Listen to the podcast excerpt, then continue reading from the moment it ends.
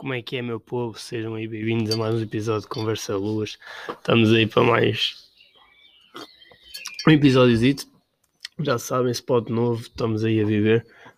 A minha irmã está ali a checar aí o episódio ela ver como é, que se, como é que se faz. Quem sabe, talvez para a semana ela venha gravar aí com a malta. Bem, Inês? Pronto, ela está ali. Já sabem, aí a nossa caneca do costume spot novo, é aqui onde vou gravar com o resto do pessoal quando nós vierem cá a casa. Quem sabe, talvez para a semana já aconteça isso. Hum, não sei. Vamos ver no que é que, no que, é que isto dá. Já sabem. Bebam água também. Cena, da Prozis. Estamos aí a viver. Mas é, hoje uma cena que eu queria falar era Ronaldo na seleção. Ontem aconteceram umas cenas badamaradas no jogo.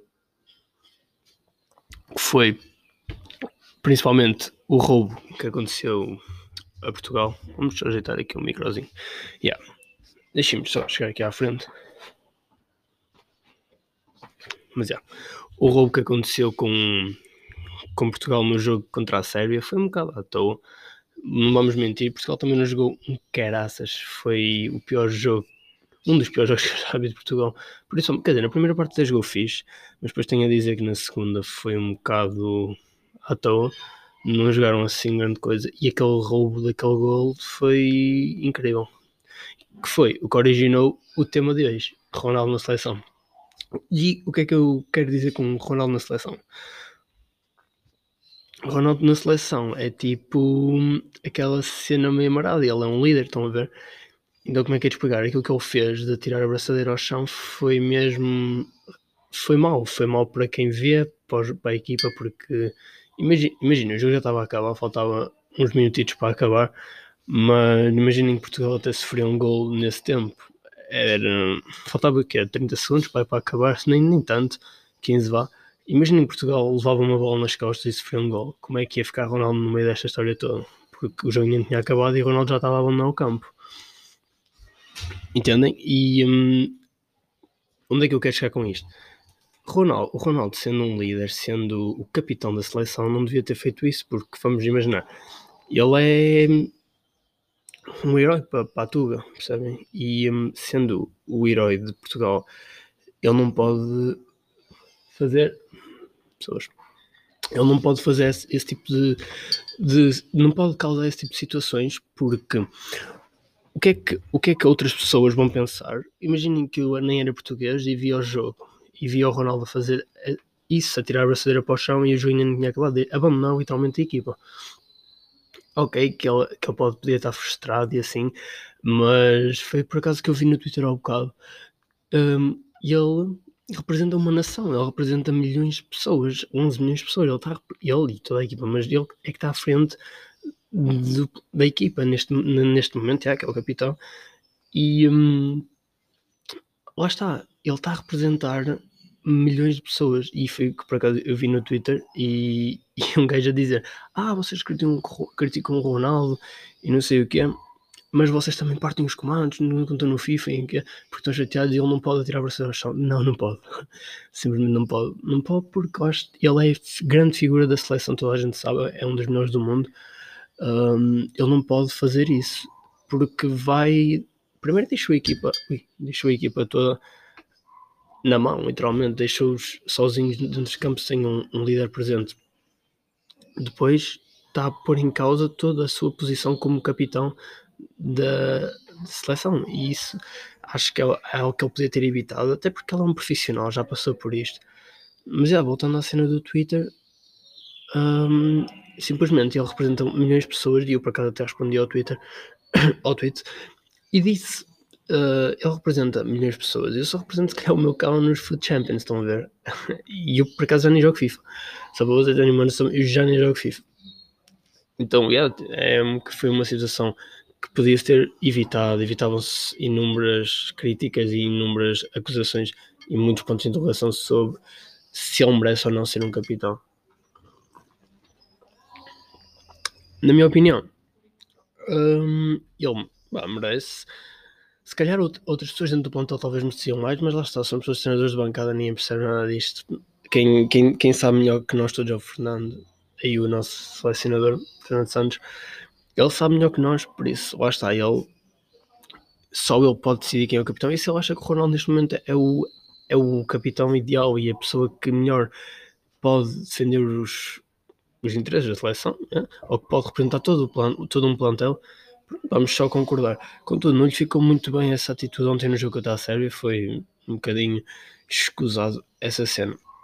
Porque pronto, são situações que ficam e depois lá está. O Ronaldo tem uma grande uma grande propaganda, não, uma, um grande poder fora do campo. Lá está, é uma figura pública, a gente o conhece, ele tem um poder enorme fora de campo e lá está, foi escusado. Contudo, vá, força aí, Portugal, vamos aí acreditar nessa qualificação. Vamos, espero que sim. Sou sincero, não, não gosto muito de ver Portugal a jogar porque é, é, é como um gajo por acaso disse no outro, há uns dias no Twitter. Fernando Santos tem todos os ingredientes perfeitos para fazer ou uma omelete ou daquelas de maravilha e prefere mandar vir uma já perfeita do continente. E lá está a estragar tudo. A culpa não é só dele, é dos jogadores também, mas acho que se podia evitar muita coisa e podíamos ter uma seleção do caraças.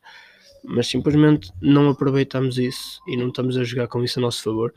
E eu sou sincero, já não, não gosto muito de ver jogos da seleção. Eu não gosto de ver futebol em geral. Eu vou acompanhando algumas coisas, mas não sou um adepto assíduo de futebol.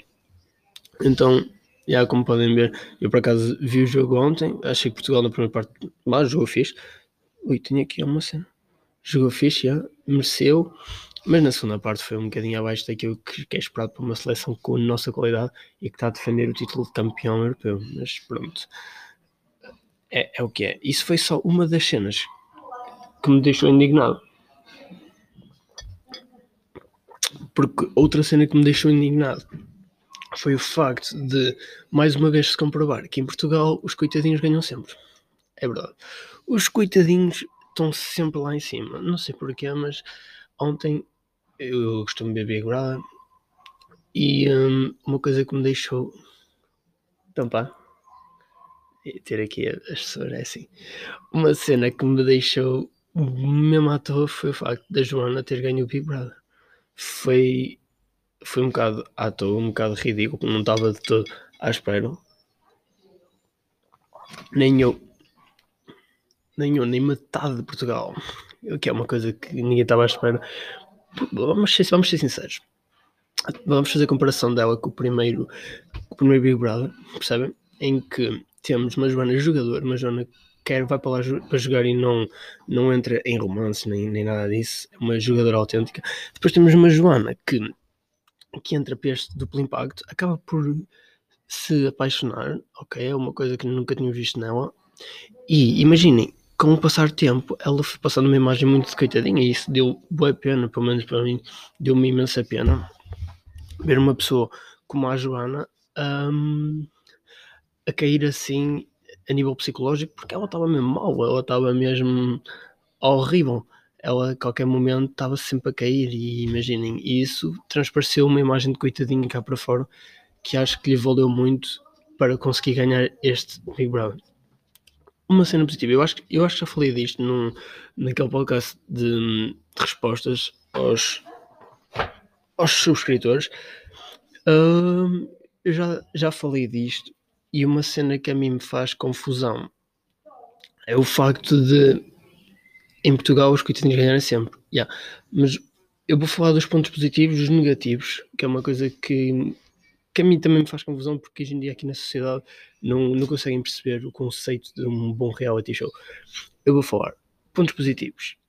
Para mim, um ponto positivo é que é uma experiência social super boa, muito enriquecedora a nível de sociedade mesmo, como é viver numa sociedade. E acho que isso é de todo uma das melhores coisas que estes realities nos podem trazer. Vou ser sincero, não sou fã do Big Brother, nunca gostei muito do, contexto em si e de como é criado e do que representa o Big Brother, nunca gostei muito. Sempre preferi, por exemplo, a Casa dos Segredos, acho que em termos de conteúdo era muito melhor.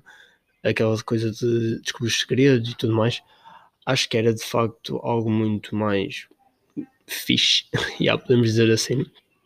Uh, mas lá está, o Big Brother nunca foi uma das coisas que eu mais gostasse, sempre foi um programa muito à toa na minha, na minha visão das coisas. Então yeah, fazendo assim a comparação muito rápida entre Big Brother e Casa dos Segredos, que foram os dois grandes realities nos últimos anos, eu sem dúvida prefiro a Casa dos Segredos. É muito, para mim foi sempre melhor, a nível de concorrentes foi sempre melhor.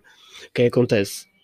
Vamos, vamos tentar por partes. Falando dos pontos positivos, lá está, é uma experiência social muito boa em termos psicológicos. As pessoas evoluem muito e muitas vezes conseguem descobrir os seus pontos fracos e os pontos negativos, que é algo super fixe. Um, outra, outra coisa é mesmo a criação de laços com outras pessoas. Toshida calor, foda-se. Tirar aí. Vocês devem estar a ouvir aí. A senhora lá em cima está mesmo a chilar toda. Mas já, continuando, pontos positivos. Além de ser, mas para, para nós espectadores é uma coisa mesmo boa porque nós conseguimos ver, muitas das vezes conseguimos ver os pontos fracos da nossa sociedade hoje em dia que ainda são muitos. Falando, por exemplo, da situação que aconteceu com o Heller na casa, isso mostra o nível de ignorância da nossa sociedade hoje em dia em não saberem aquela situação do Holocausto. E isso, isso imaginem, demonstra imensa ignorância por parte da nossa sociedade. Isso aí é um, é algo a pensar e a ponderar, porque imaginem, se, se calhar não fossem estes programas, nós não, não, não, iríamos ter tanta noção da ignorância que existe hoje em dia em Portugal com, com isto tudo. E lá está. Eu, por um lado, eu gosto imenso destes, deste tipo de realities e eu gostava imenso de participar um dia, porque acho que em nível pessoal é uma experiência super boa e enriquecedora, lá está. Acho que quem está lá está, está a viver a vida, está a curtir ao máximo e yeah, não estão muito preocupados com. Quer dizer, estão preocupados com o que vão pensar, mas quem vai para lá com a cabeça limpa a pensar e vou-me divertir e tudo mais, são os que se tiver, são os que curtem mais e que saem de lá numa melhor cena. Uh, olha, vai só ver se a câmera está tá direito. E pausas técnicas aí. Ou está ou tá muito inclinado? Não, acho que está bem. Está direitinho? Pronto, está bem. Está direitinho, está bem. Queres que tire a foto deles? Não, não, não é preciso. Pronto, aí está em malta aí para ver situações momentâneas. Olha o barulho, pá. Mas é, pontos negativos. Pegando aí nos pontos negativos, lá está. Vou falar a nível de, de quem participa, dos participantes e a nível de, yeah, de espectador como espectador, em termos de lados negativos, o que é que, é que acontece? Eu não posso, eu não sei se poderei considerar isto um ponto negativo, mas o facto de aparecerem lá pessoas com tamanha ignorância faz-me, pelo menos a mim, faz-me perder a vontade de assistir programas de televisão. E lá está, o ponto negativo destes reality é que aparece lá cada pessoa mais à toa. Ok, toda a gente tem legitimidade para isso, mas lá está, principalmente vou falar no, caso do Bala, foi algo que a mim me deixou um bocado boquiaberto. Porque como é que é possível alguém não saber daquilo? Sendo que aquilo é um, é um assunto muito presente hoje em dia e é um, é um ícone do mundo, da, da história mesmo mundial, porque foi uma tragédia muito grande.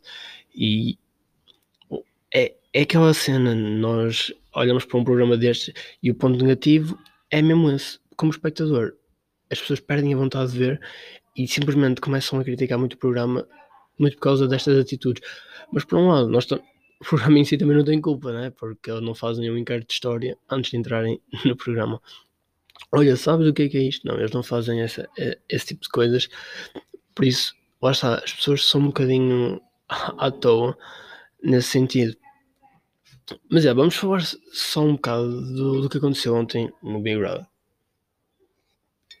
Eu por acaso estava em casa, estava a ver o, o programa com a minha mãe, com as minhas irmãs lá. No sofá estávamos só a chilar a ver aquele programa. E o que acontece? A Sofia ficou em quarto, está-se bem, Noel em terceiro, já era um bocado de esperar. O que é que ia acontecer? Ia ser, basicamente,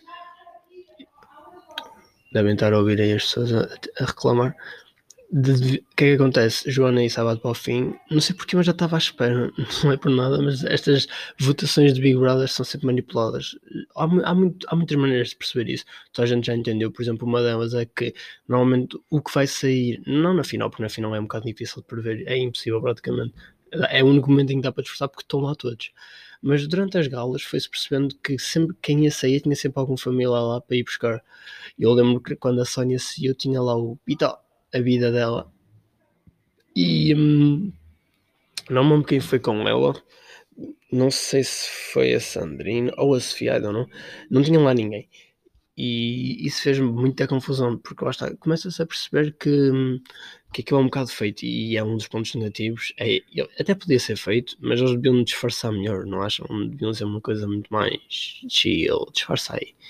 Então, eles não disfarçam e isso torna o programa muito secante e muito um, piece of shit, estão a ver? Ninguém quer saber daquele panel.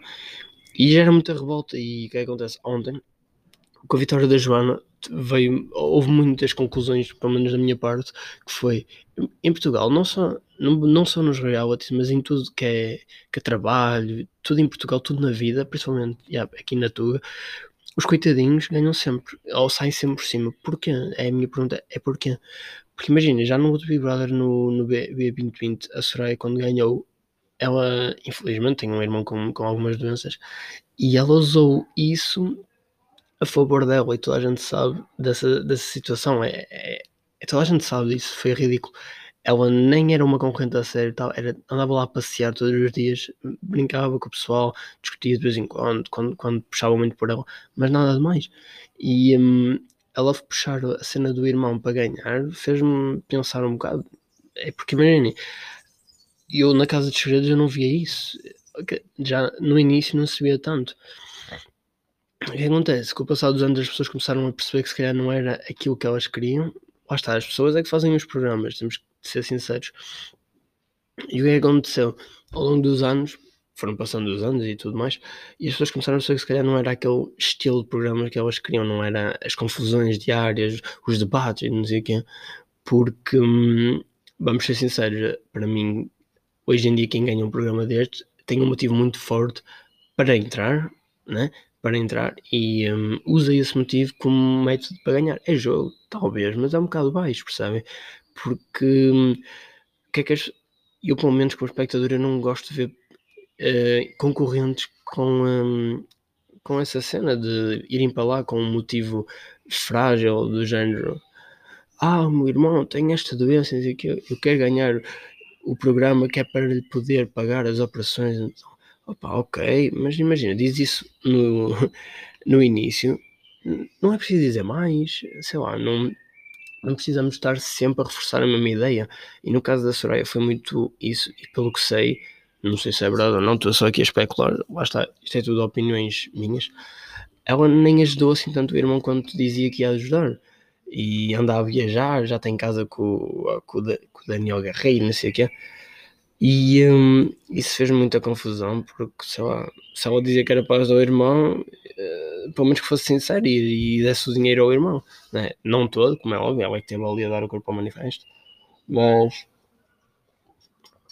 mas lá está, canequinho, mas lá está, sei lá, que desse algum dinheiro e que ajudasse, imagine, percebe? É o que é que nem, nós não sabemos de tudo que passa na vida dela, mas isso depois também já não importa, o que importa é que ela ganhou a usar esse um, argumento, esse motivo, entendem? Isso fez-me confusão. No caso da Joana, vamos, vamos voltar à cena da Joana.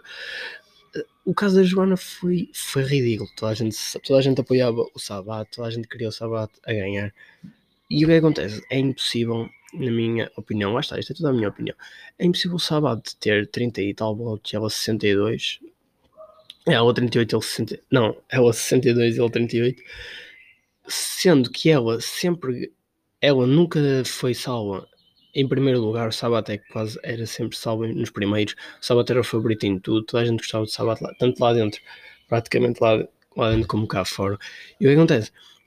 Dizerem que os concorrentes queriam todos que a Joana caísse é uma verdade. É, eu também queria, vou ser sincero, porque ela, ela usou, embora conscientemente ou não, isso aí já não posso dizer, mas ela usou a parte frágil dela, os momentos maus dela dentro da casa para subir a nível popularidade dentro de Portugal, yeah, das pessoas. Porque imaginem, quem, quem vê estes programas acaba por eh, se ligar mais à parte sentimental e não ao jogo.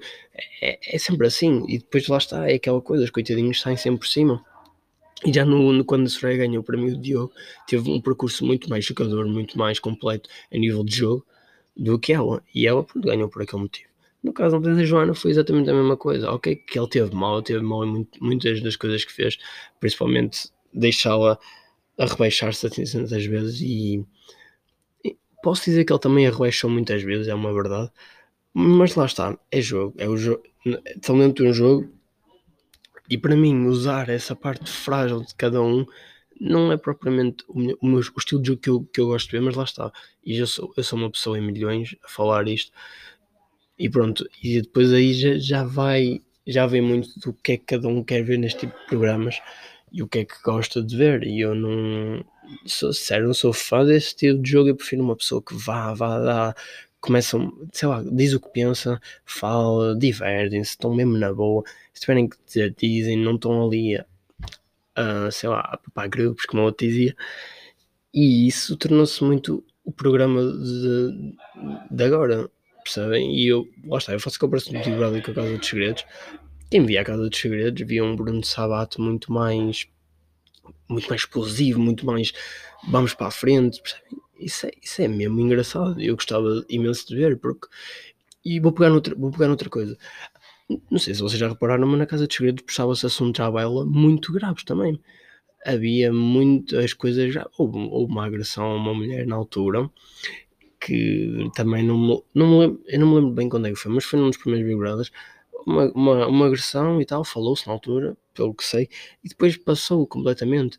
E, e é aquela cena, na altura também se falavam de assuntos graves, simplesmente não, havia, não existia aquela mentalidade que existe hoje em dia, por, por exemplo, Antigamente podia-se falar em racismo, ok, tranquilo, mas hoje em dia tudo é racismo, não sei se já repararam nisso, tudo é racismo, tudo é machismo, tudo é feminismo, tudo é tudo.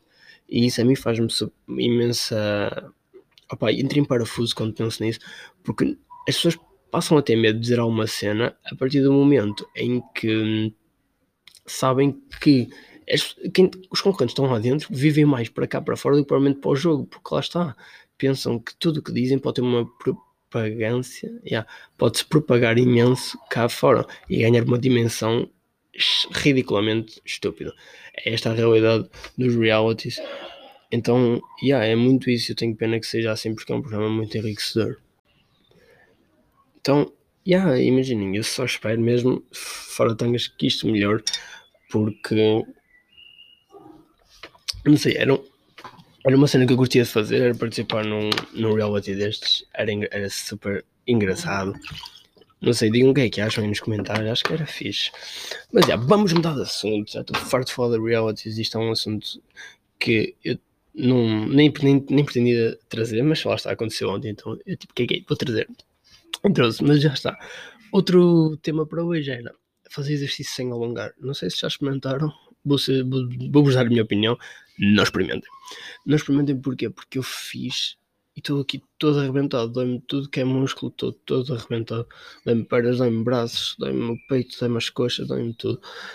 Fui hum, fazer exercício e tudo mais, dei os toques na bola e estou aqui que nem posso. Por isso o meu conselho, façam exercício, mas alonguem sempre, porque a sério, não, não queiram passar por estas dores. Quem joga futebol sabe que isto é complicado, não é toda a coisa mais simples do mundo, porque uma pessoa que faz exercício começa tudo contente e vou fazer exercício então, pimba. Pode primeiro pode-se aleijar, depois no dia a seguir está cheio de dores, alongar no início e no fim. Uh, quem joga futebol, principalmente principalmente não, toda a gente sabe, né? Eu estou a falar de futebol, pronto, é o desporto que eu pratico, mas toda a gente sabe que alongar é importante e futebol nem é dos desportos que corremos mais riscos de lesões em termos musculares.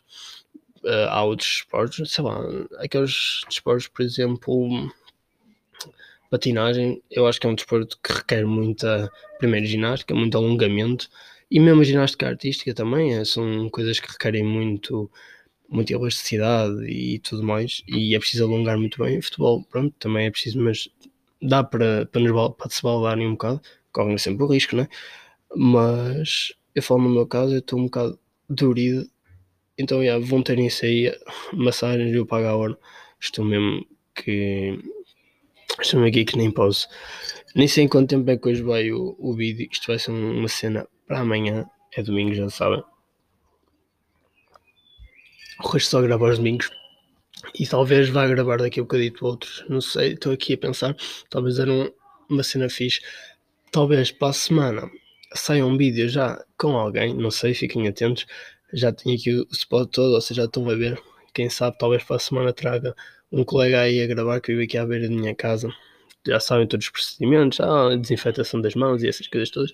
Máscara não, vocês já sabem também. Vou ser sincero, eu passo muito tempo com eu fazer exercício e assim. Por isso, já yeah, não há que preocupar, uma pessoa é responsável nesse ponto. É tudo para vos dar conteúdo e falar sobre cenas da vida, já sabem. Por isso estamos aí. Não sei quando tempo vai o nosso, a nossa caneca do nosso gatinho Tobias está em forma. Vemo-nos no próximo episódio, já sabem. Arroz para mais um episódio com a Marcia Luz. Estamos aí, mais um, um episódio. Ai, já estou cansado.